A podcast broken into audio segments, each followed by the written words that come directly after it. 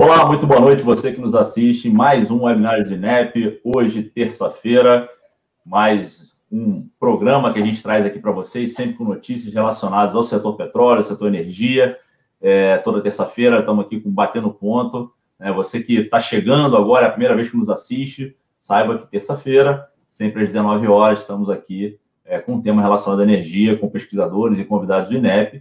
E lembrando também que você pode escutar esse programa a partir de amanhã na sua plataforma preferida de áudio. Existem outros é, episódios, programas que já estão por lá. É só você escolher né, é, a sua plataforma, pode ser Spotify, pode ser, enfim, a que você preferir. E a maioria delas nós estamos com o podcast disponível.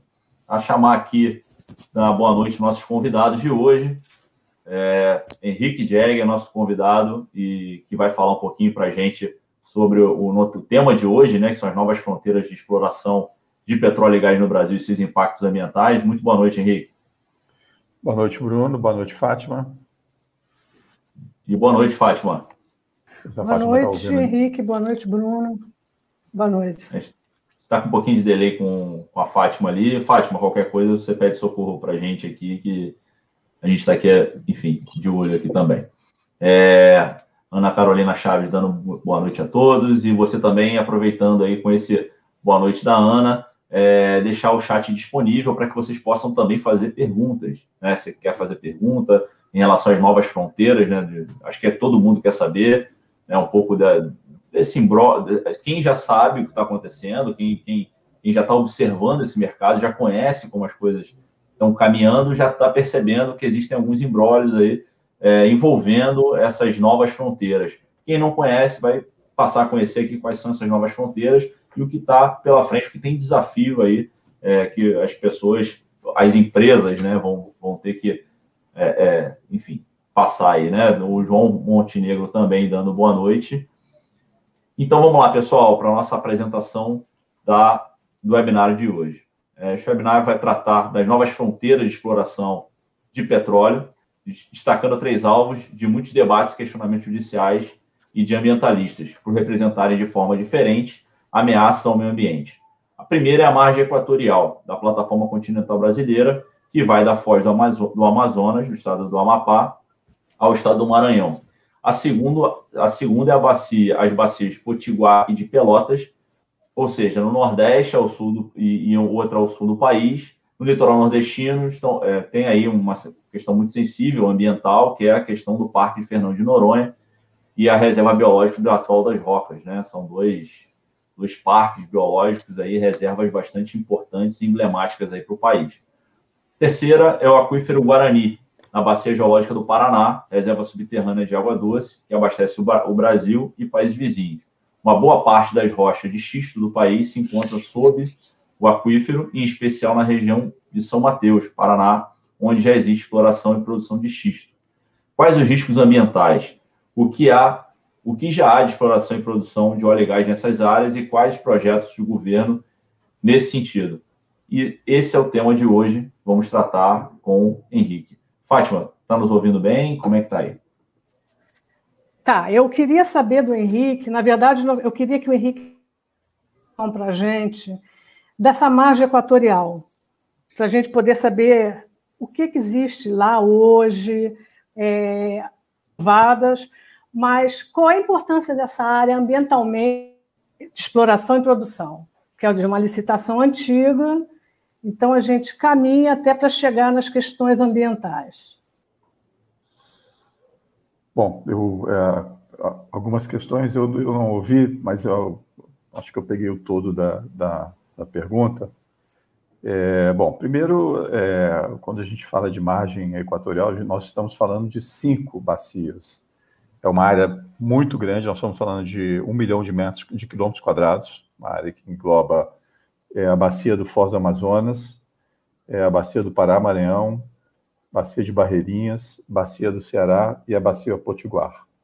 Dessas é, cinco bacias, você já, já tem produção de petróleo hoje em dia em duas delas, na Bacia Continental do Ceará e na Bacia Continental do Potiguar, mas em águas rasas. é, você não tem é, produção de petróleo em águas profundas e ultras profundas nessas, nessa, é, na bacia, é, na margem equatorial e muito menos na bacia do Ceará e Potiguar. Então, é uma área muito grande, é, que envolve vários ecossistemas diferentes, é, com especificidades ambientais muito grandes. Você tem mapeado é, e essa é uma questão ambiental que tem pautado muito a discussão é, ambiental em torno da exploração de petróleo e gás natural nessas áreas. É um grande é, coral que vai desde a, do Foz do Amazonas até é, desde o Amapá até a região do Maranhão, portanto pegaria ali toda a bacia é, do Foz do Amazonas e a bacia do Pará Maranhão e é, chegando inclusive é, se, se, eu não estou errado, em Barreirinhas, e é, especificamente ali na Bacia Potiguar, na, no extremo é, sul da Bacia Potiguar, é, você tem é, o Atol das Rocas e, e, e também é, a Fernando de Noronha, que são duas áreas com uma diversidade ambiental muito grande então, a, na bacia equatorial, você, a questão ambiental ela ganha um destaque muito relevante. É, além disso, especificamente no Foz da Amazônia, você tem um risco é, fronteiriço, você está muito próximo de alguns países, como Guiana Francesa, Suriname, própria Guiana e Venezuela.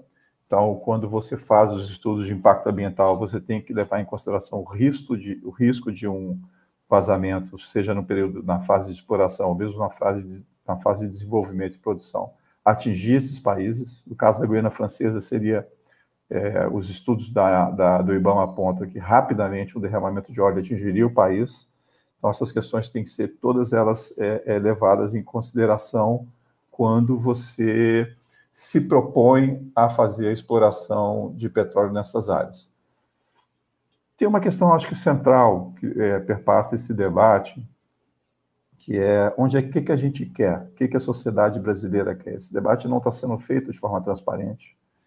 É, o que, que eu estou querendo dizer com relação a isso? Hoje em dia, o Brasil, é, nós produzimos algo em torno de é, 3, 3 milhões de barris de petróleo por dia e exportamos mais de um milhão de barris de petróleo por dia. Óleo cru. É, e a tendência é que a gente aumente, não vou, não vou dizer que exponencialmente, mas continue aumentando a exportação. E provavelmente daqui a 10 anos, a gente, ou daqui a 5 ou 6 anos, a gente esteja exportando é, um, uma quantidade semelhante com a quantidade que a gente refina aqui dentro do Brasil. É, ou seja, nós estamos vendendo para fora, exportando petróleo. É, nesse cenário, tem sentido a gente é, explorar e colocar em risco é, ecossistemas extremamente frágeis por conta do aumento da produção, se a gente já está com uma exportação que atualmente é de um terço, mas que tende a chegar a 50% no prazo de 3, 4, 5 anos. Então, essa é uma questão geral que perpassa esse debate que está colocado fato é que a fronteira do pré-sal vai permitir que o Brasil não só aumente as suas reservas de uma maneira considerável nos próximos anos, como também aumente a sua exportação. Tem um debate se a gente deve refinar o petróleo aqui dentro ou não, já fizemos isso em outros programas, não é, o, não é o mote agora. O mote agora é, tem sentido do ponto de vista é, não só econômico, mas do ponto de vista ambiental e social, porque é, a gente viu o que, que aconteceu entre 2019 e 2020 com aquele derramamento de óleo que a gente até hoje não sabe de onde veio, mas que afetou a, a fauna animal de uma maneira muito agressiva ali na toda na região do Nordeste. Até hoje aparece óleo em algumas praias. Afetou a vida do, de, das comunidades de pescadores, de pessoas que vivem de atividades do mar, turismo. Então a gente viu quais são as consequências é, que pode ter uma atividade petroleira. A gente já tinha passado por grandes acidentes, acho que os dois maiores deles são do, no ano 2000, é, em que nós tivemos o derramamento de óleo na Baía da Guanabara e o derramamento de óleo no, na, no Paraná, e que afetaram sobremaneira é, a fauna, a flora, a água, e agora a gente vê esse novo derramamento ali na costa do Nordeste, catastrófico do ponto de vista do turismo, do ponto de vista da atividade econômica de quem dependia do turismo e, e também da pesca, além de você desequilibrar o ecossistema e vários animais é, morreram ou outros foram contaminados por conta desse derramamento de óleo. Então, é, produzindo o petróleo que a gente produz, na quantidade que a gente produz, tem sentido eu incorporar fronteiras, é, biomas que são muito mais sensíveis do ponto de vista ambiental? Esse é um debate que a sociedade não está fazendo, é, que a ANP está atropelando isso, é, junto com o Ministério do Meio Ambiente e junto com o Ministério de Minas e Energias, e impondo é, um, uma expansão da fronteira é, que tem levado a, a, aos setores mais preocupados com o meio ambiente a ficarem é, muito assustados com as consequências que esse processo pode ter. Fátima nos ouve. Deixa eu, eu fazer daqui, porque aí de repente a gente vai, vai seguindo. É, especificamente, o, o, o, Henrique, sobre a, a, margem equatorial, a gente vê, é, eu acho importante essa colocação tua, né? Primeiro trazer essa, essa questão é, que não está vendo esse debate, eu acho que pelo menos não está colocado aí para a sociedade definir é, o que ela quer de fato com relação a essas novas fronteiras, se há necessidade ou não dessas novas fronteiras, enfim, é uma, é uma decisão que tem que ser tomada de alguma forma, né? É, a gente sempre vê também é, dentro de grandes investimentos de infraestrutura, de empresas privadas que ganham leilões, seja na parte é, da, da, da, parte da energia, ou seja em outras áreas, a gente vê também o movimento, de, no momento que elas percebem o grande risco, o grande problema que elas contraíram com, com leilão ou com ativo, a gente vê também que elas debandam, né? Foi assim na questão do pré-sal, e não questão ambiental, mas de, de, capacidade técnica mesmo de perfuração, né? A gente viu que a Shell estava no poço e na área ali, na região, e acabou não conseguindo ter êxito, e aí entra a Petrobras para fazer esse papel, é, com investimento estatal, enfim, com é, capacidade técnica e por aí vai. É, e na, na margem equatorial, é, tem a questão da, da, da, Total e da BP ali, né? É, acabaram saindo, né? o governo, enfim, é, será que ele não poderia ter antecipado os estudos? Será que é necessário ali? Enfim, é, tem todo esse debate. Como é que você vê esse, essa situação também das empresas privadas, desse grande investimento e do alto risco? Eu acho que você falou um pouco na tua primeira pergunta, mas para complementar dessa questão é, do tamanho do problema para uma empresa privada é, que ganha uma, uma área como essa. É, Bruno, é, bom, primeiro, para você fazer exploração de petróleo em bacia continental, você tem que ter um volume de recursos consideráveis. Não é qualquer empresa privada ou mesmo estatal que consegue entrar ali. Então, isso é um ponto importante. Não, são empresas de médio e grande porte que vão entrar ali. É, e a gente, especificamente, é, na bacia equatorial, até hoje, nós tivemos 52 blocos é, licitados pela ANP. A maior parte deles, 30 desses, foi na 11ª rodada, que foi realizada em 2013. É, desses blocos licitados, 20 deles estão suspensos por questões ambientais. E muitos outros ainda, é, é as empresas estão tentando, junto ao IBAMA, conseguir a licença de exploração ainda, na primeira fase, mas não, não estão conseguindo isso. E é isso que levou a, a, BP, a Total e a BP a se retirarem é, e, e, aí os comportamentos são diferentes. Eu acho que tem explicação porque são diferentes. Né? É, tanto a, a BP quanto a Total, elas estavam ali, não estavam é, sozinhas na, na Foz do Amazonas, elas estavam em conjunto com outras empresas e, no caso, a Petrobras participava é, em todos os consórcios. O caso da BP, era, da BP era um consórcio, que a Petrobras também participava, era 70% BP, 30% Petrobras, e no caso da, da Total, eram cinco blocos, cinco consórcios com participação da Petrobras. No caso da BP, a BP ela era operadora do bloco, tinha 70%, ela se retirou da operação e passou para a Petrobras, mas ela continua como sócia. No, é, no caso da Total, não. A Total, ela se retirou do consórcio, ela passou para os outros a parte dela. Isso tem explicação. Bom, as duas tentaram durante anos é, aprovar junto à ANP os seus estudos de impacto ambiental, e a ANP não, perdão, junto ao IBAMA, e o IBAMA não aceitou.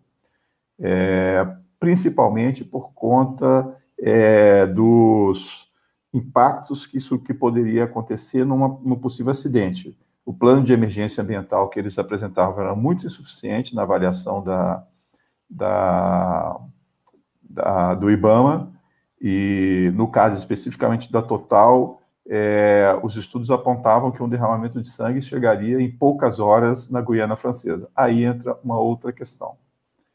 É, a França, em 2017, proibiu é, a prospecção de petróleo, baniu as explorações de petróleo no, no seu território e nos seus territórios extra, é, é, extramares, que inclui a Guiana Francesa.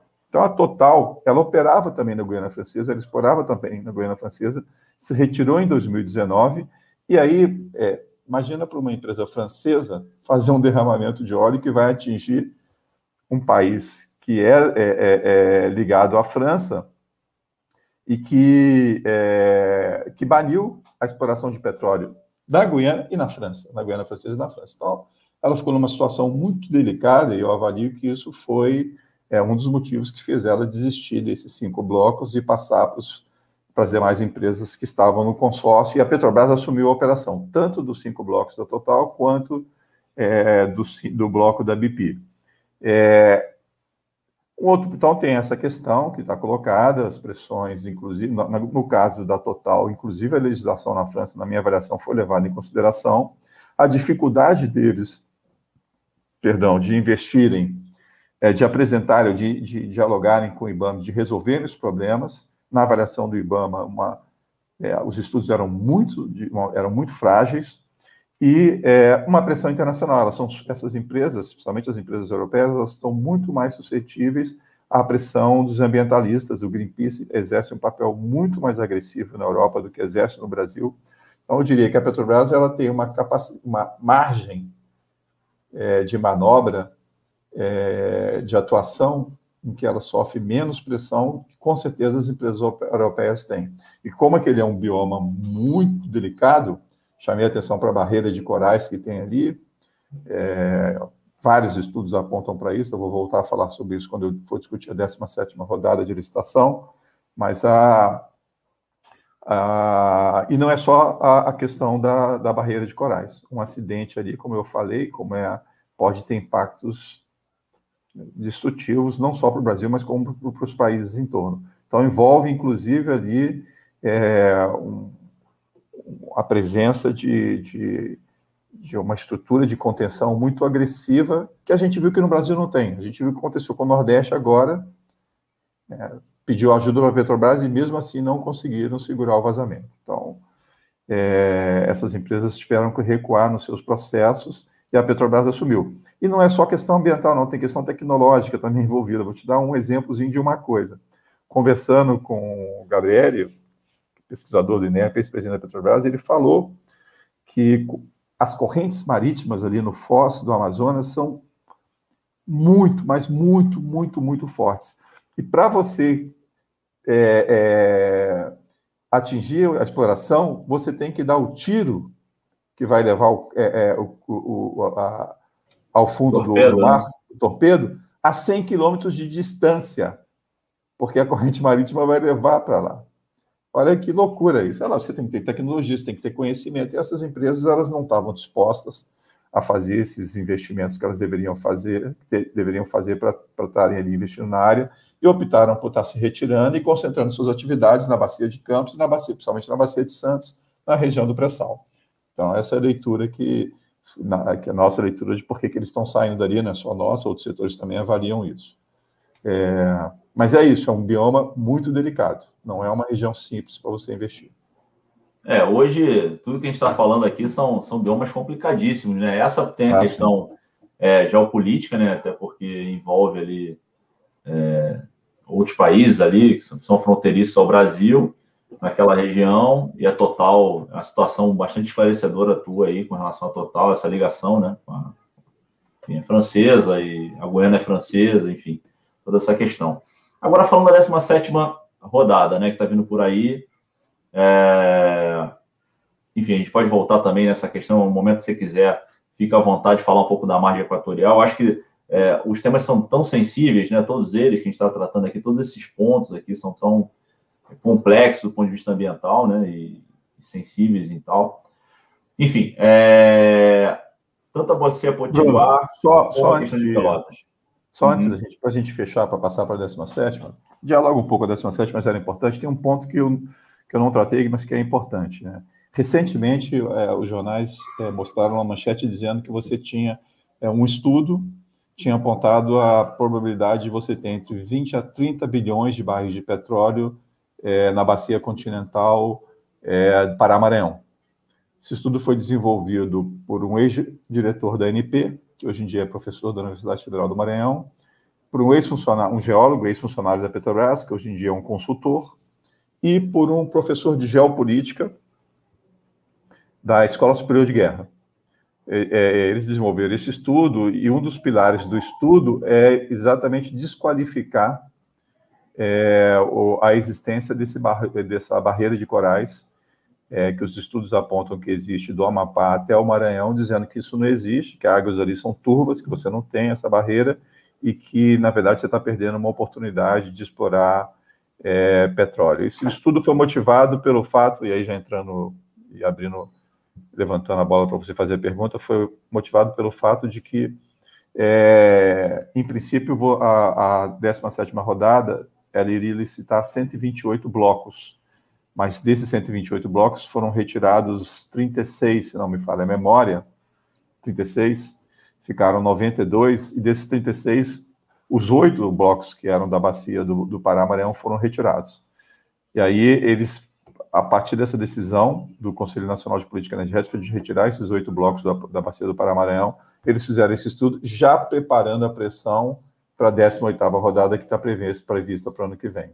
Então, tem esse estudo, sem grandes elementos, é uma é, passa muito por analogia com o que está acontecendo com a África e com as regiões análogas, mas não tem nada ali de fato é, é, de fato concreto e é, é, segundo o Greenpeace que rebateu o estudo, ó, existem vários e vários e vários estudos e vários e vários pesquisadores atestando para a existência dessa barreira de corais. E a, da maneira como o estudo, esse estudo que indicou que tem 20 bilhões, desqualifica esse, essa barreira dos corais, isso acabou gerando uma reação é, de parte da academia dizendo, não, existe sim e tem que tomar muito cuidado com essa exploração. Perfeito. E falando isso da, da, da margem equatorial, agora olhando lá para Fernando de Noronha, Atol das Rocas, toda aquela área muito sensível, simbólica, né? A gente tem a questão, inclusive, de, de é, regulação da população na ilha de Fernando de Noronha, por ser tão sensível ambientalmente àquela região. E agora estamos falando de exploração é, e produção de petróleo e gás naquela região ali. É, é uma, é uma região também muito sensível. Eu queria que você falasse um pouco dessa questão. A 17 é, ela também pega também a bacia de Pelotas. Também tem uma questão geopolítica lá, porque é fronteiriço ali com os países do sul, né, da América do Sul. É, enfim, como é que você vê isso? É, é até difícil a gente comparar uma situação com a outra, embora Noronha e Atol sejam, como eu falei, simbólicas, né, para nós, enfim, do ponto de vista ambiental, mas também é muito sensível a questão da, da margem equatorial e como a gente vai falar da aquífero Guarani, que é até difícil a gente elencar aqui num rol aí de mais críticos, né, de criticidade aí dessas questões. Mas nesse ponto específico da, da, da, da Bacia Potiguar e Pelotas, como é que você avalia isso? Bom, é, essa é a novidade. Né? A gente estava falando na margem equatorial, a gente estava olhando para o passado. Exceção, perdão, exceção a Bacia Potiguar, é, porque os blocos da 18ª, que são o futuro, 17ª, perdão, que vai ser realizada, segundo o NP, ainda esse ano, prevista para o segundo, para o terceiro trimestre, eles pegam essa área mais delicada, que é o sul da Bacia Potiguar, muito próximo ali ao Atol das Rocas e a Fernando de Noronha, pega áreas da Bacia de Campos, pega áreas da Bacia de Santos e áreas da Bacia de Pelotas, sendo que a maior parte dos blocos que foram retirados pelo CNPE eram da bacia da parte sul da Bacia de Pelotas. Não por questões ambientais, e sim por questões de cota, porque a previsão era você fazer prospecção entre 100 e 400 metros, e você tinha ali montanhas no mar, que, é, morros no mar, que faziam que a cota caísse para 20 metros, e por conta disso aquelas áreas foram retiradas. Mas você tem razão, são áreas muito sensíveis do ponto de vista ambiental. E, e o que está sendo muito polêmico nessa, nessa rodada, nessa 17 rodada? De acordo com a resolução número 17 do Conselho Nacional de Política Energética de 2017, para você colocar uma área em, em licitação, bloco de licitação, você tem que antes, é, essa área tem que ser, é, antes de ser colocada, tem que ser precedida por um estudo de avaliação ambiental de área sedimentar. E esses, estudos não foram feitos para nenhuma dessas áreas que foram colocadas, tanto na Bacia Potiguar quanto na Bacia de Pelotas. E é exatamente isso é que está gerando uma incerteza muito grande, porque você não sabe quais são as consequências do ponto de vista ambiental. É, essa mesma resolução fala o seguinte: se você não tiver o estudo, esse estudo pode ser substituído por um parecer do Ministério do Meio Ambiente e do Ministério de Minas e Energia. E eles fizeram esse parecer, mas fizeram esse parecer desconsiderando a área técnica do IBAMA e a área técnica do ICMBio. Então, é, vou, vou, ler aqui, por exemplo, uma passagem do relatório do, do ICMBio sobre as áreas da Bacia Potiguar. Isso é a, a nota técnica número 2 de 2020 do ICMBio. Ela fala o seguinte: considerando a proposta é, a propagação por longas distâncias das ondas sísmicas, ou seja, quando você faz a sísmica para tentar identificar o petróleo, a grande mobilidade de algumas espécies marinhas, estamos falando aqui de baleias e tartarugas, né, cachalote, baleia six, baleia azul, tartaruga de couro, processo de extinção, é, a ação das correntes marítimas sobre a propagação do óleo e o histórico da invasão das espécies exóticas associadas às atividades de exploração de petróleo e gás, aqui é um ponto importante. A Petrobras chegou no passado a tentar negociar com o IBAMA afundar um navio na bacia de Campos para fazer um estudo exatamente disso, do impacto das espécies exóticas. A atividade petroleira, ela rompe com o equilíbrio do meio ambiente, do bioma, e ela atrai algumas espécies que são extremamente agressivas para aquelas espécies que antes viviam na região. Então, você pode provocar extinção por conta dessa atração de espécies que antes não viviam na região, mas que o fato de você ter uma atividade petrolífera ali, ela acaba atraindo essas espécies. Então, é, é, aí, continuando o estudo, então, é, espécies exóticas associadas à atividade de exploração de petróleo e gás, torna-se temerária, esse é o termo que eles usam, temerária a inclusão dos blocos exploratórios da Bacia Potiguar, devido à sua proximidade à Reserva Biológica de Atol das Rocas e ao Parque Nacional de Fernando de Noronha. Tanto as atividades exploratórias quanto um eventual acidente, é, um evento acidental podem trazer danos irreparáveis à diversidade biológica desses ecossistemas. Isso está no documento do IBAMA, que foi desconsiderado pelo Ministério de Minas e Energia, que foi desconsiderado pelo Ministério do Meio Ambiente. Bom, a gente sabe o que está acontecendo no Ministério do Ambiente. Eles estão aproveitando para passar boiada.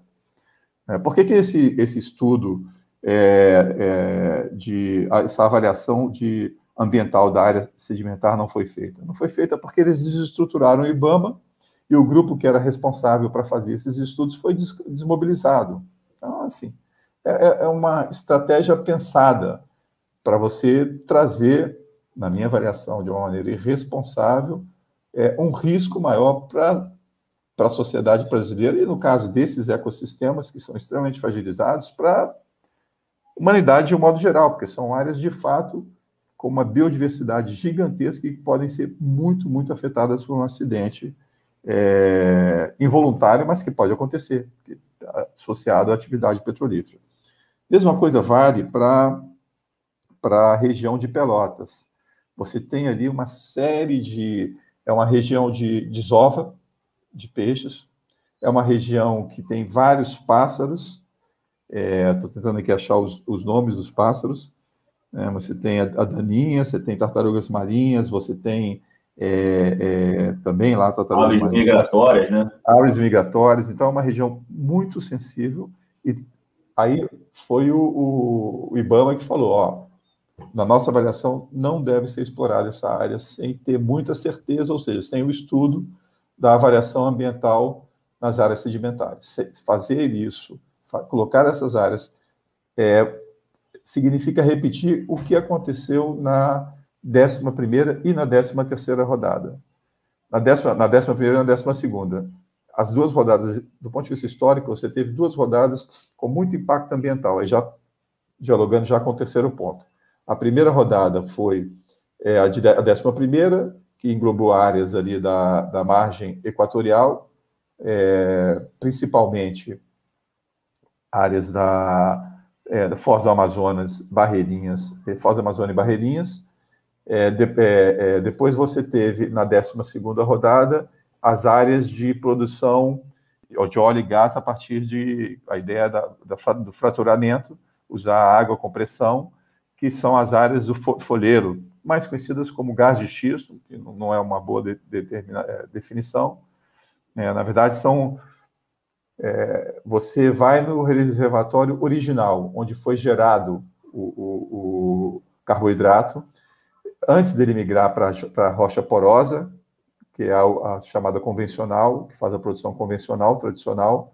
Você vai na origem, é, que é uma, uma área mais de argila, e você injeta uma quantidade de água absurda ali, junto com 400 produtos químicos e mais areia, aquilo provoca uma explosão da rocha e com isso você consegue captar o gás e o óleo e, e fazer a produção.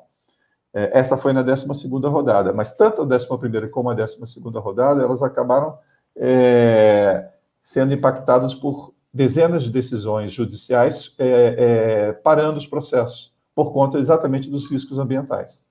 E agora a gente está voltando, na 17 a cometer os erros que nós cometemos no passado, na 11 e na 12 porque os riscos, por conta dessas decisões atabalhoadas, por conta da falta dos estudos, os riscos são muito grandes. Então, o que, que vai acontecer, Bruno, na prática, na minha avaliação, na 17 rodada?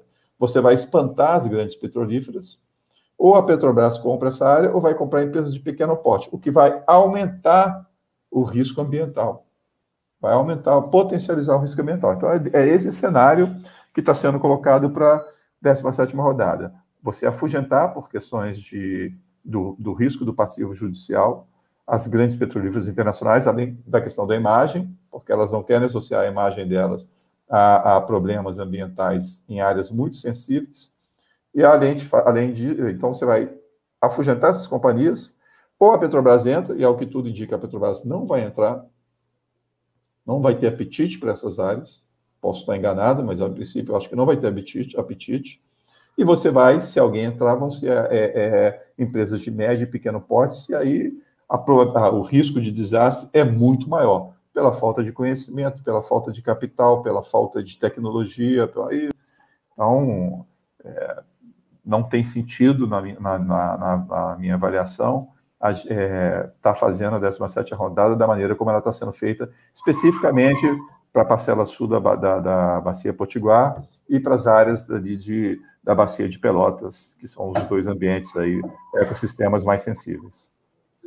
Perfeito, Henrique. É, vou tentar colocar a Fátima de novo aqui na conversa, ver se a internet dela estabilizou. O Marcos Breda, também aqui do INEP, comentou que ele teve na perfuração em 85, é, esse não aqui é Foz, né? Ele corrigiu aqui. Na Foz do Amazonas, a plataforma perdeu três âncoras por causa da correnteza. Então, assim, dialoga um pouco com aquilo que o Gabriel tinha até comentou Sim. conosco, né? Com relação à correnteza aqui na, na, naquela região ali vale a pena do ponto de vista. A gente precisa, do ponto de vista de país, é, seguir nessa linha de, de, de, correr um risco tão grande, dado todo esse cenário que você colocou, é, da própria Petrobras não querer, é, de grandes empresas também é, não terem interesse, dado, dado a sensibilidade que tem naquela região ali, e isso ficar na, na, na mão de pequenas empresas, o risco tão grande né? Lembrando sempre que o Brasil é, é um país que ainda, ainda, apesar dos pesares, guarda aí uma grande reserva ambiental, seja na, na questão marinha, seja na questão é, da, da, floresta amazônica, do Pantanal Mato Grossense, enfim, naquela região ali do Centro-Oeste. É, do ponto de vista do petróleo, da necessidade de país para isso, compensa a gente seguir nessa linha de algo tão. A gente precisa dessa, de correr esse risco na sua avaliação? Bom, Bruno, eu, eu já até trouxe um pouquinho dessa conversa. Vou, vou, vou começar citando um exemplo, uma coisa dialoga, dialoga com o que você está eh, levantando. Há uns anos atrás, alguns muitos anos, talvez uns seis, sete anos, eu fiz uma visita a Stavanger, que é a área de produção de petróleo, é a base de, que seria Macaé da Noruega, da produção de petróleo da Noruega no Mar do Norte. E a gente teve uma série de conversas com os reguladores, com os trabalhadores, com as empresas, com, bom, uma viagem a trabalho, ficamos mais de uma semana lá tendo encontros, e uma das questões que, é, que foi discutidas conosco foi, bom, a Noruega era um país, é, até o final dos anos 80, com um dos piores IDHs da Europa, e passou nos anos 90 por uma revolução enorme na sua indústria é, por conta do petróleo no Mar do Norte, acharam petróleo, tomaram uma série de decisões políticas lá. Mas dentre as decisões políticas que eles tomaram, uma delas foi o seguinte: como era um país é, de pescadores, até a principal atividade antes da indústria petrolífera era pescar, pescar, e o bacalhau era uma atividade importante, eles reservaram uma parte da bacia continental para a indústria da pesca do bacalhau.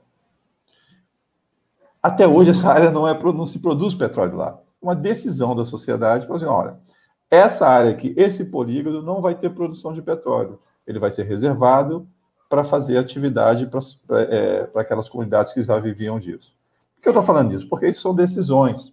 Eu, eu já chamava. É, é você está levantando uma questão que eu, já, que eu tinha chamado a atenção.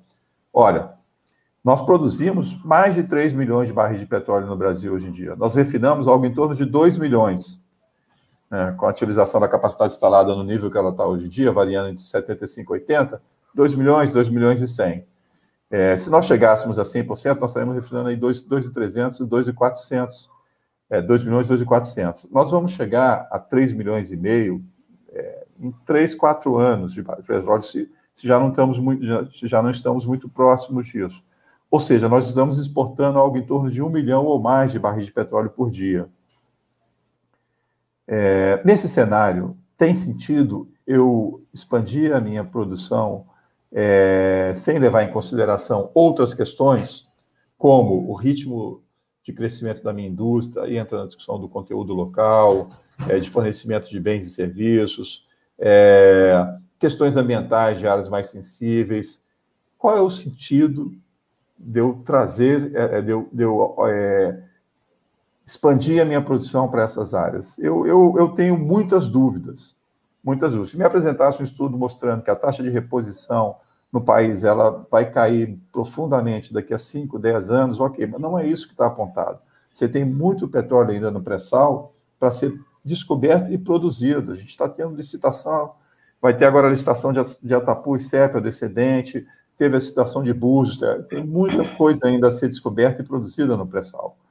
Então, é, é, aí é uma decisão estratégica que a sociedade tem que tomar. O debate do meio ambiente ele está muito longe do dia a dia da sociedade brasileira. Isso facilita. É isso que facilita a Petrobras estar tá atuando na bacia, continuar atuando na bacia do Foz, assumir as cinco áreas que eram da Total, assumir a área que era da BP. Isso facilita, porque a sociedade está deslocada desse debate. Mas ele vai se impor a questão do, da, da, transição energética, das novas fontes de energia, vai se impor e vai se impor cada vez mais.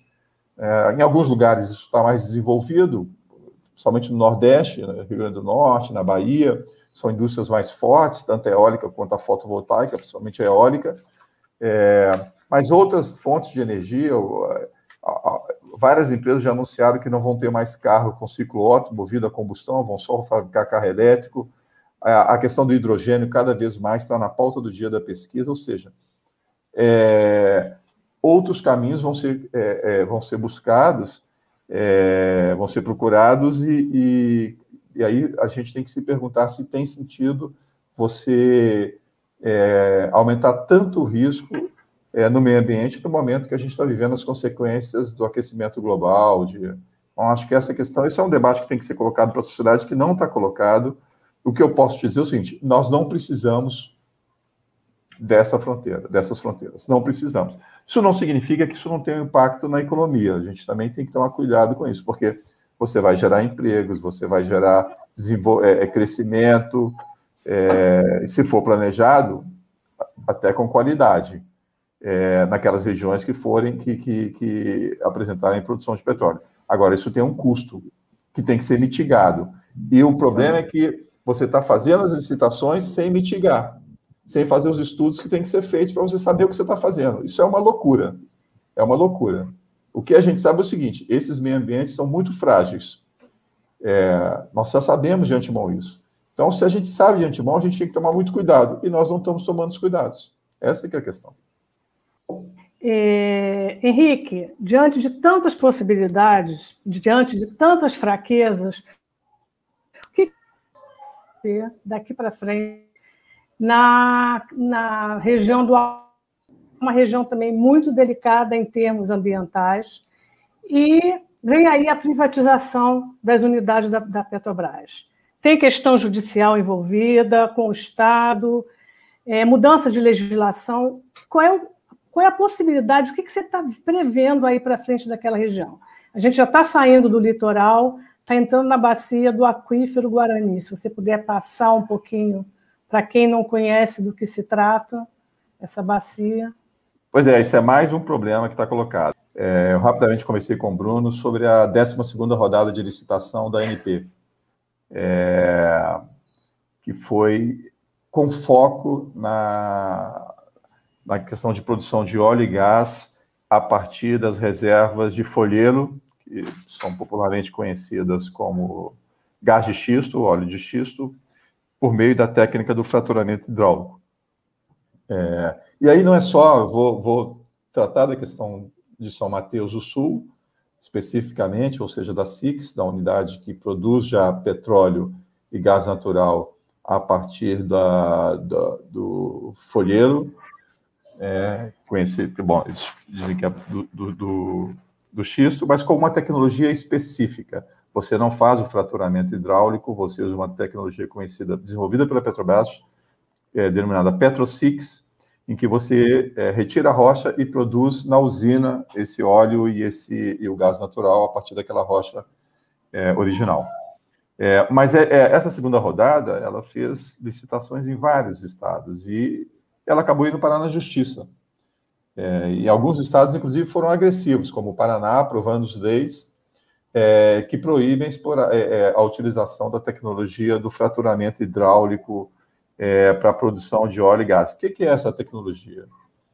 Essa tecnologia ela é, eu, é muito utilizada, e, é, principalmente nos Estados Unidos.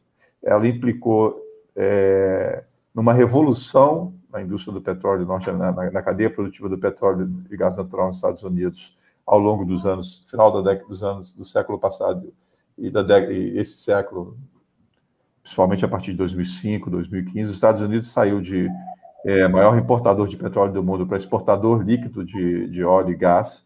O Brasil, por exemplo, abastece o seu mercado de GLP a partir do gás. É, 80% da importação do Brasil de GLP vem dos Estados Unidos, da, é, do gás é, de cozinha, do GLP produzido a partir do, do, do fraturamento hidráulico é, você tem grandes reservas, e, o Brasil tem, é um dos países que tem essas grandes reservas de gás de folheiro no mundo, gás é, para ser produzido a partir da tecnologia é, do fraturamento hidráulico.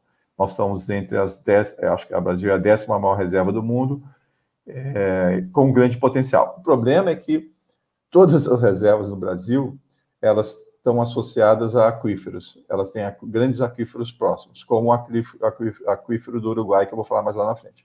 E o que é esse método de fraturamento hidráulico? Eu injeto uma quantidade absurda de água, portanto, a gente está falando de usar muita água no momento em que cada vez a água fica mais escassa. Você injeta uma quantidade absurda de água, junto com mais de 400 tipos diferentes de produtos químicos e muita areia para fazer a destruição da rocha original e aí com isso liberar o gás e o óleo e eu produzir esse gás e óleo. Então você tem aí é, é, e aí esse processo de produção é, em tese vai sair o mesmo pelo cano, pelo tubo, né, a estrutura do poço que foi montada, mas não necessariamente, porque, porque o processo de fraturamento, de, de, de explosão daquela rocha, acaba liberando por, outros por outros lugares aquele gás e petróleo que muitas vezes sobem, e a gente tem cenas nos Estados Unidos de uma pessoa em casa liga, liga a água e no copo bota fogo no copo, ou mesmo no rio, as pessoas andando no rio, pegam um isqueiro, liga e sai pegando fogo no rio por conta do gás que está ali além de problemas ambientais, terremotos, uma série de questões que estão associadas a isso, uma série de doenças que surgem a partir disso em várias cidades norte-americanas. Isso é muito, você acha muitos documentários sobre isso, é, é, tratando das consequências do, de, dessa indústria. Para vocês terem uma ideia, a Califórnia, o governador da Califórnia já anunciou que a partir de 2024 vai banir a tecnologia do, da, do fraturamento hidráulico é, no estado da Califórnia, que é o estado mais populoso da, da, dos Estados Unidos, quatro das maiores cidades, das dez maiores cidades dos Estados Unidos estão lá. Precisa de energia, precisa de muita energia, mas está banindo é, a produção de gás e óleo a partir do fraturamento hidráulico. E a ideia é trazer para o Brasil essa tecnologia, é, mas com o, a, o destaque que eu chamei, que no Brasil você tem uma coincidência, onde, onde tem reserva tem aquífero e o risco de você poluir esses aquíferos é muito grande por conta é, do processo de implosão e por conta desses mais de 400 produtos químicos que você está usando ali. Além disso, é, a atividade acaba competindo com outras atividades intensas em água, principalmente o, agronegócio. Então, pega um estado como o Paraná, em que o agronegócio tem uma importância muito grande e você precisa de água e você vai utilizar uma parcela significativa da água para fazer produção de, de gás, isso é um risco muito grande, não foi à toa que a Assembleia Legislativa do Paraná proibiu o uso dessa tecnologia no Estado. O problema é que a ANP entrou na Justiça dizendo que não cabe ao Estado é, tomar essa decisão, porque o uso do solo é uma. É, é, o solo ele é patrimônio da União e quem tem que tomar essa decisão é a União, então está entrando com uma ação direta de inconstitucionalidade em relação a essa lei aprovada na Assembleia Legislativa do Estado do Paraná. Por que, que, que isso tem a ver com a CIX? Eu chamei a atenção que a CIX usa uma outra tecnologia, não tem nada a ver. Usa a tecnologia PetroCix.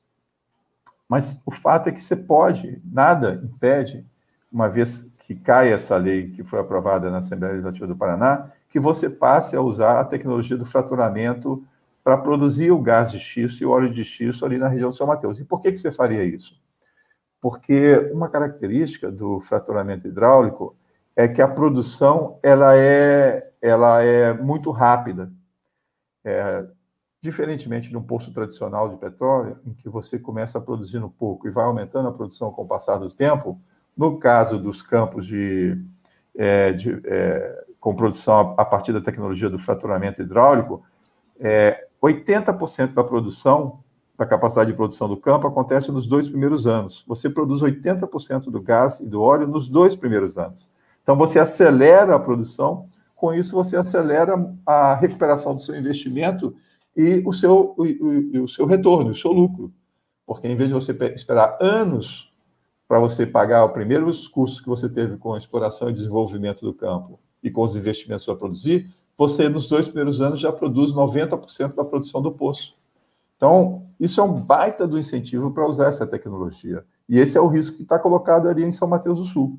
Nada impede que isso venha a acontecer em São Mateus do Sul, a não ser aquela lei no Paraná que a ANP entrou com uma, é, um pedido de inconstitucionalidade. Então, o risco é grande é, da Petrobras disso acontecer, de um, de um comprador é, comprar e depois mudar a tecnologia para a produção do xisto, e os impactos para para a economia do estado do Paraná, não só, é, e também para a questão, é, não só por conta do agronegócio, mas também por conta da, é, do, do, impacto que isso tem em demais setores. Você precisa, por exemplo, de ter é, é, uma frota de caminhões muito grande e, e mobilizar é, recursos rodoviários quase que exclusivamente para fazer aquele transporte da água. Então, tem impacto na economia como um todo. Os outros setores acabam sendo afetados.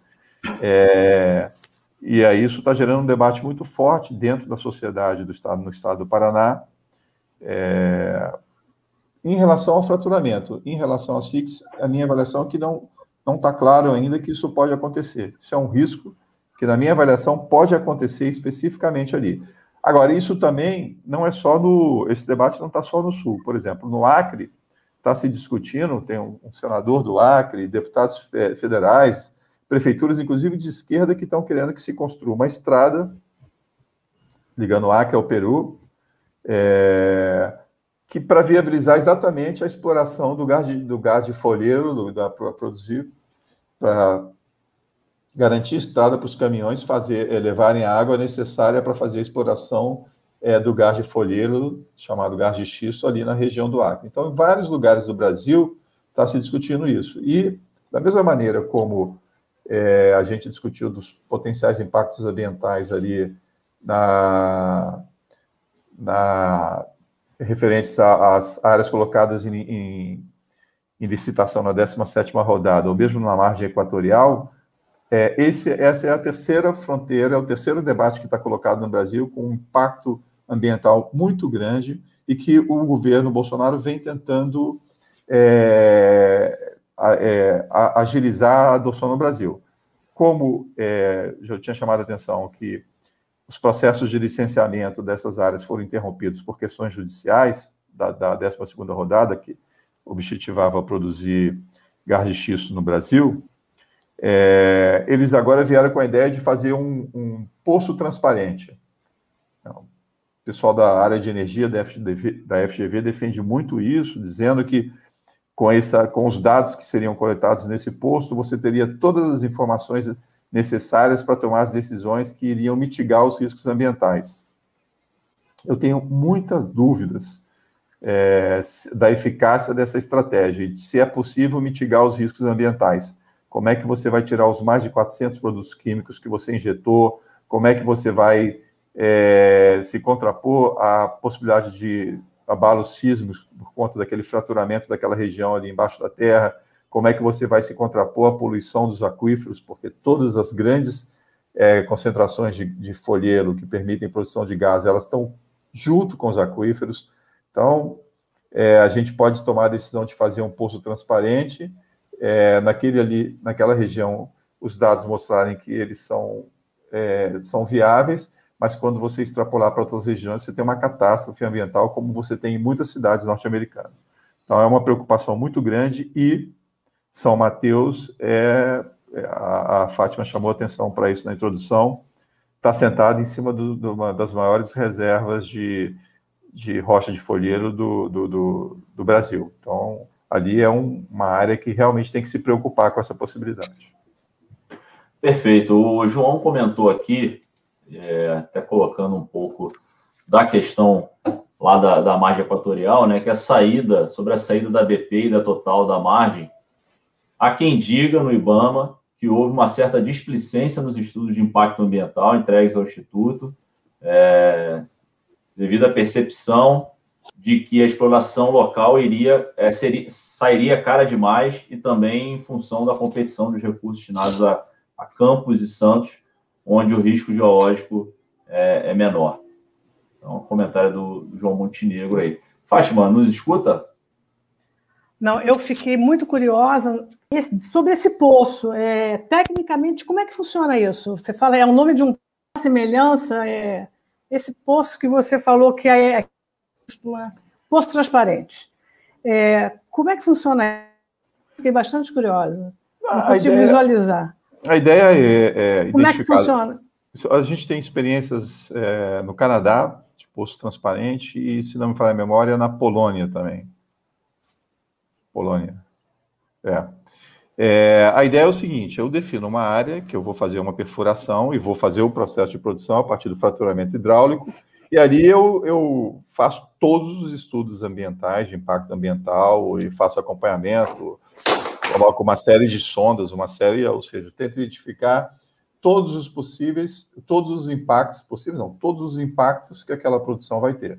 Então, a aposta é que, é, ao você fazer isso, você vai identificar que o fraturamento hidráulico não é tão agressivo como os ambientalistas dizem. É, o problema é que não dá para você generalizar. O problema é que você pode escolher uma área e ali não ser, e em outras áreas ele ser. O fato é o seguinte: ele é um, um método de produção muito agressivo em relação à produção tradicional. Exatamente porque ele vai mais a fundo, ele vai na rocha originária do, do, do hidrocarboneto, é, e, e, é uma rocha que não é porosa, ela, ou seja, está ali, o petróleo, é, é, ela está dentro dela, está nela como um todo. Por isso que eu tenho que estourar ela para fazer com que o hidrocarboneto saia.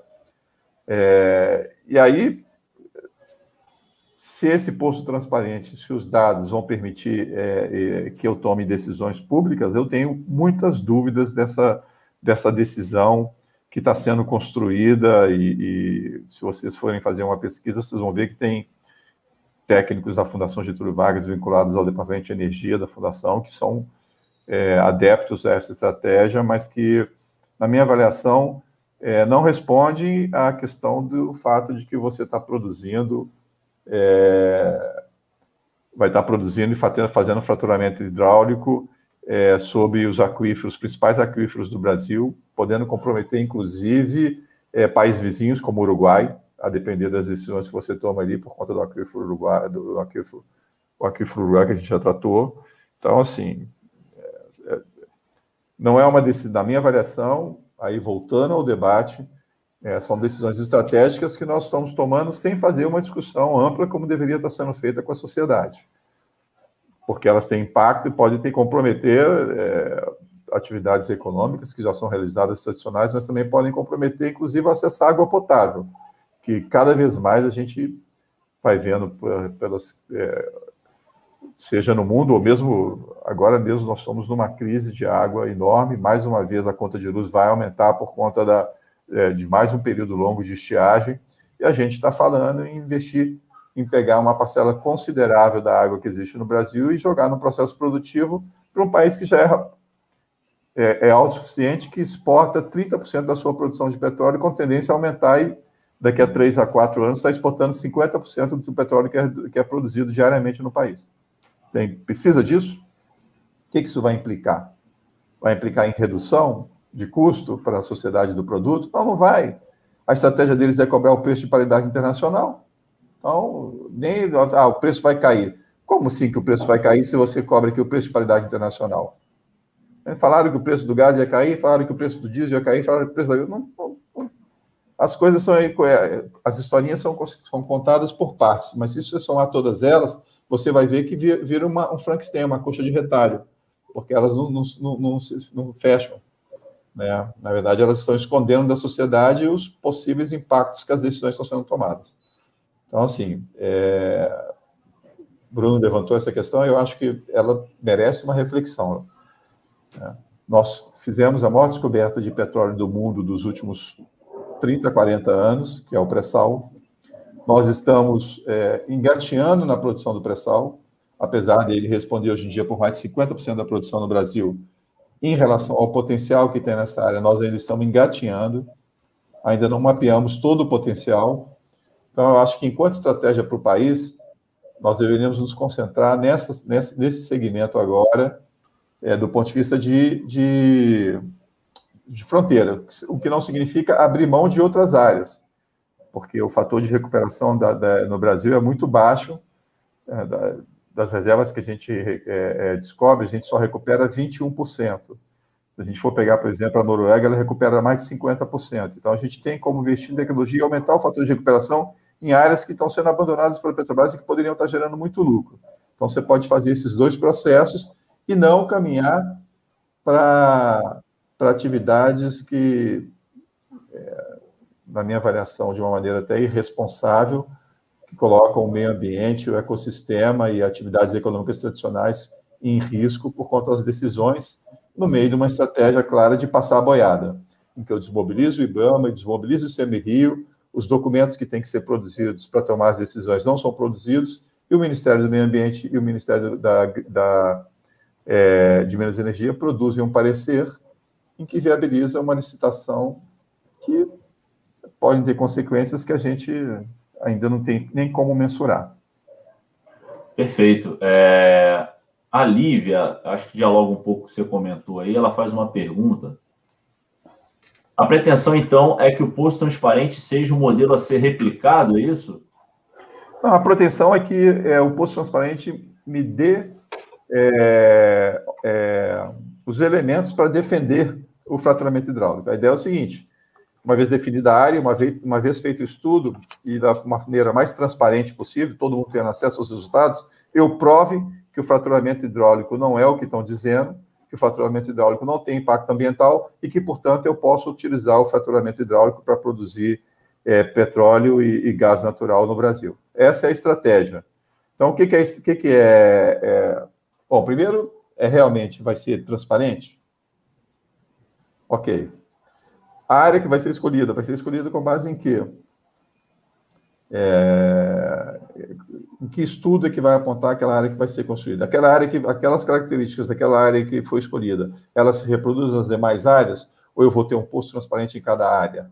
Assim, eles, o que a estratégia é homologar a exploração é, da produção, a, a, produção de petróleo e gás natural por meio do faturamento hidráulico. E aí, é, a carta na manga agora é o posto transparente, dando a ideia de que a sociedade vai ver que aquilo ali não tem impacto ambiental. É, mas o que a, a, experiência nos Estados Unidos mostra é que tem impacto ambiental, impacto ambiental muito forte, é, a ponto de é, do estado que mais depende de energia nos Estados Unidos, que é a Califórnia, tomar a decisão de banir a utilização da tecnologia do, do hidráulico a partir de 2024. Eu só acho que é grande isso, eu só acho que, é, como argumento, é o principal argumento. Olha, é isso não tem impacto, então por que a Califórnia tomou a decisão de banir o fraturamento hidráulico? Acho que é, ah, esse é, o, é, um ponto. É pensar. É lógico. Né? O Breda comenta, entendi que é uma tentativa de demonstrar que a técnica Henrique, seria segura é, com os estudos integrais da área de ação da, de ação da, per, da perfurar e não prova, pois cada área tem características próprias. É um pouco que você comentou, né? Não adianta você fazer um modelo, é, ou de repente até adianta, desde que se mostre muito claramente, mas é preciso entender que cada região tem sua especificidade, tem, enfim, tem uma série de variáveis ali que acabam impactando. É, o Rafael Andrade comentou: é perigoso deixar a exploração de xisto é, na mão da, da, iniciativa privada, ainda mais numa região da economia majoritária, da economia majoritária agrícola, caso do Paraná, seja pelo processo, pelo processo Petrocix ou pelo fracking. Lamentável. Comentário do, do Rafael aqui. Fátima, você está com um pouquinho de delay, você escuta a gente com um pouquinho de atraso mas você fica à vontade, por aqui terminou. Estamos ouvindo, estamos ouvindo. Tudo bem. Não, é, não numa, numa questão assim, para a questão do, do, do aquífero do Paraná. O ideal, o ideal, Petrobras desenvolveu. Seria isso? Dentro do, do contexto de desenvolver o xisto. É... Não, o, do ponto de vista ambiental, a tecnologia desenvolvida pela Petrobras é, ela retira a rocha da, da mina, mina céu aberto, e a partir do momento que ela retira a rocha, ela, recompôs, ela recompõe a, a, a, área. Então, o impacto ambiental é muito pequeno ali para a região. Então, é, é, o Rafael chamou atenção disso. Olha, perigoso você colocar na mão da iniciativa privada, é, mesmo com a tecnologia Petrocix, porque é, uma coisa é uma empresa do porte da Petrobras, com a capacidade financeira da Petrobras, com a sua capacidade de mobilizar recursos, é, outra coisa é uma empresa privada que visa maximizar o lucro no curto prazo e que vai querer agilizar o processo de exploração e não necessariamente vai fazer o que a Petrobras fez historicamente em São Mateus, que é recompor as áreas degradadas por conta das, da, da, da, produção do xisto. É, então, é, é, entre a tecnologia PetroSix, desenvolvida pela Petrobras, utilizada atualmente na, na fábrica, na, na SIX, lá em São Mateus do Sul, no Paraná, e a, o fraturamento hidráulico, eu não tenho a menor dúvida que, o fratura, que a tecnologia Petrosix é muito menos agressiva ao meio ambiente do que o fraturamento hidráulico. Além dos impactos que a gente viu, porque consome muita água, porque usa muitas estradas, para todas as atividades econômicas, o Rafael chamou atenção para predominância ali da atividade agrícola, que vai ser fortemente impactada se usarem fraturamento. Agora, precede isso uma discussão estratégica da, que é o que a Petrobras está fazendo, que é se desfazer do seu parque de refino. A CICS é importante no fornecimento ali de derivados para a região, isso vai cair numa mão privada. Então, você tem ali dois problemas. Um, quem comprar vai é, manter a tecnologia SIX? Não necessariamente. Não necessariamente. Ela pode usar a tecnologia do fraturamento com alguma adaptação. E aí o impacto vai na, na, na, no meio ambiente vai ser muito maior. Mantida a tecnologia PetroSix, quem comprar vai fazer o mesmo trabalho que a Petrobras faz em relação à, recuperação das áreas degradadas por conta da exploração é, das jazidas? A experiência mostra, é, é, exemplo, quando tem um acidente, quando teve o acidente, o derramamento de água da, da, de óleo da Chevron na bacia de Campos, a primeira estratégia da Chevron foi falar que não tinha nada a ver com a história. Não é meu. A Petrobras foi lá, pegou o petróleo e provou que era do campo da Chevron.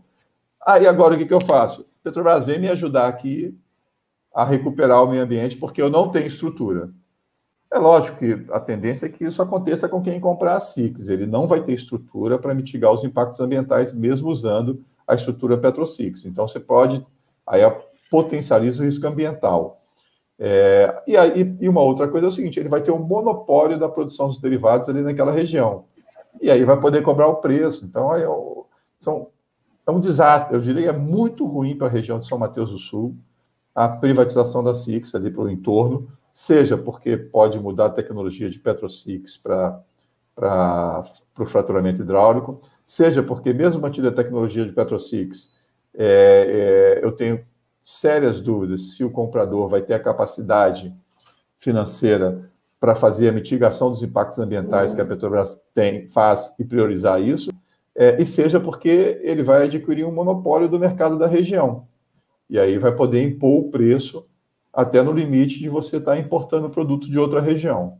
Então, a tendência é que o preço seja é, é, mais alto do que em que pese a Petrobras já está usando uma, uma política de preços nesse momento que vem penalizando a sociedade brasileira, mas isso não foi assim no passado recente e pode ser assim e pode não ser assim no futuro. Agora, se cair na mão da iniciativa privada, eu posso afirmar, vai ser assim no futuro. É, só para amarrar, nós estamos na contramão de várias formas nesse país. Essa é mais uma, a gente tem discutido isso bastante aqui. É, está sendo incentivado a exploração e produção de petróleo em áreas que são é, santuários ecológicos. O Brasil não está apostando, quer dizer, o Brasil, Petrobras, nas, nos renováveis. E com todas essas ameaças, só para amarrar essa história. Incentivando a exploração e produção com emissão de carbono e é, não apostando nos renováveis. Para amarrar, eu queria que você deixasse a tua palavra final. Na verdade, é, eu acho que é, enquanto política, enquanto política de governo, acho que você fez um excelente diagnóstico. É, exi não existe uma política de governo é, que incentive um processo de transição energética. Não estou falando nenhum processo justo, que gere bons empregos e que dê segurança energética para a população. Pior do que isso. Né? É, um, é, é um processo ferro, deixa, de, deixa os, os grupos econômicos atuarem ao seu bel prazer. Antes você tinha um, um catalisador disso no Brasil, você tinha um planejamento que apontava para para o incentivo à, à, à, utilização das energias renováveis, inclusive é, é, garantindo subsídio na tarifa, isso acabou, acaba é, é, até fevereiro as, as usinas eólicas e fotovoltaicas e de biomassa que forem instaladas, que pedirem licença, elas vão ainda ter um subsídio cruzado na tarifa, mas a partir de fevereiro do ano que vem, é, qualquer é, acaba o subsídio cruzado e você vai ter que ter um ganho de eficiência que nesse momento ainda não está colocado para essas energias renováveis. Então, o incentivo que tinha, que era o subsídio cruzado, esse governo tirou. A empresa que, é, que apontava para ser a grande catalisadora desses investimentos no Brasil, que era a Petrobras, que começou a dar passos efetivos em direção a energias renováveis, seja biocombustíveis, seja energia eólica, é, seja energia fotovoltaica, é, o movimento que foi feito foi de tirar a Petrobras dessas, dessa área, é, fazendo com que ela focasse exclusivamente na produção de óleo e gás, é, de, de óleo e gás natural, e com um pequeno parque de refino em São Paulo é, e no Rio de Janeiro, preparando para ser privatizado. É importante ter claro disso. É. As refinarias de São Paulo estão sendo divididas em função das, do, da sua logística de, de, de, transporte de gás natural e de óleo e derivados. Então, você está agregando as refinarias exatamente que você está preparando elas para a privatização. Não tenho dúvida disso. É, então, a, a, estratégia da companhia ela vai em sentido inverso, refletindo a falta, é, é, é, é a, a, não decisão do governo, usar esse, essa, essa, essa, frase, mas na minha avaliação é a, é a visão do governo. É, a gente pode lembrar que até há pouco tempo o Deus na Terra era o, o Trump, que fez todo o movimento nos Estados Unidos de voltar a, a incentivar as usinas de, é, que produziam energia à base de carvão, a flexibilização de toda a legislação construída é, no governo do Obama é, é para mitigar os impactos ambientais é, da indústria do petróleo, ou seja, é, são negacionistas da questão do aquecimento global. Acho que essa é, a, é, a, é, o ponto que nos resta hoje em dia. O Brasil talvez seja no, no mundo um dos poucos países em que nós temos ocupando o poder nesse momento pessoas que entendem que não balela essa história do aquecimento global. Uma das primeiras medidas do, do do governo Bolsonaro foi tentar sair do, do, Pacto de Paris e ia ter uma reunião no Brasil que ele falou: a reunião não vai ser mais no Brasil, preparatória para uma rodada, e ele falou: não vai ser mais no Brasil, ou seja, não tem essa história, não passa mais pelo Brasil. É lógico que isso está impactando na estratégia é, da Petrobras e de outras empresas.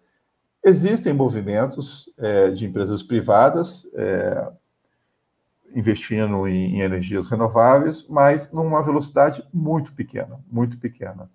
É, alguns estados a energia renovável é muito importante. Vamos pegar, por exemplo, o caso do, é, do Rio Grande do Norte, por exemplo. É, acabei de participar, um, um, fazer um, um, trabalho junto com a Ana, que está aqui acompanhando a, a live.